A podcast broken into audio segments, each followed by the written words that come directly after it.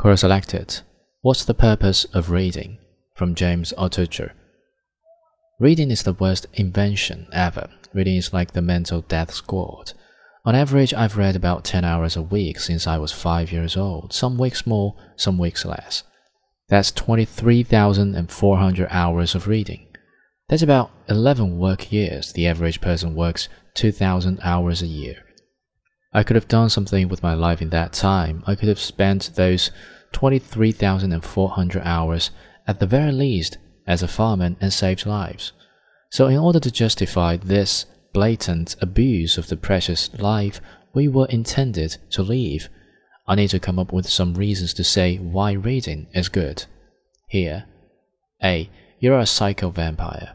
When you read a book in just 3 to 10 hours, you absorb the entire life of the egomaniac who thought he was important enough to write a book. You second his life, learn from it, spit out the pseudo intellectual vomit that makes up the rest. Now you're one life ahead of everyone else. Repeat. B. You're insecure, so you want to be better than everyone.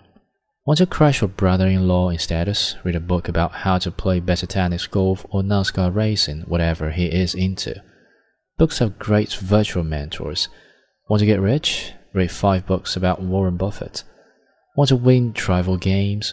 Read all sorts of books about the Civil War. Want to argue economics with someone just to prove how smart you were? Read a textbook and pretend to know about Keynesian economics. Books are a great way to get status over other people since 99% of the people I know can't finish even a single book per year. C. You're a egomaniac. The best way to write better is to read better. If someone just sit down and write an article or book and thinks it should be good because they have talent, then they are idiots. It's really hard to write well. I feel like I'm vomiting when I read most people's articles or books. The best way to write better is to read lots of good books and then spend thousands of hours writing. But start with the good books. Who is good? Who knows?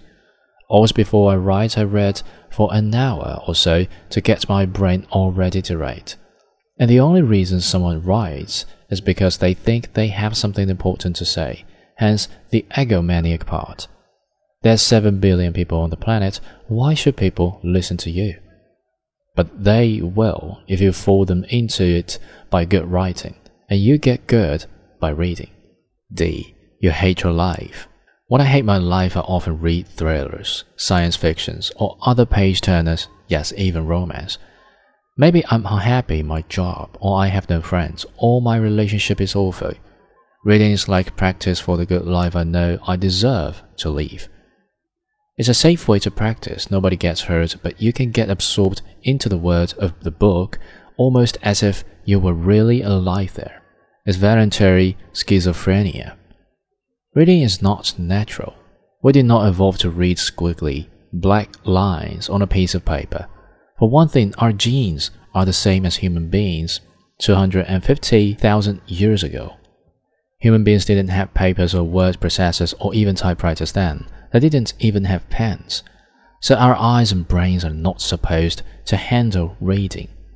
The only people who read are egomaniac, voluntary schizophrenics who want status over others. They have to be, or why would they subject their eyes to such torture? Imagine being in a typical big bookstore, about 10,000 books, 9,999 of them are awful. A bookstore is the warehouse of evil, and most books are envelopes of souls. Don't save your life by slipping into the wonderland of books, unless you really have to.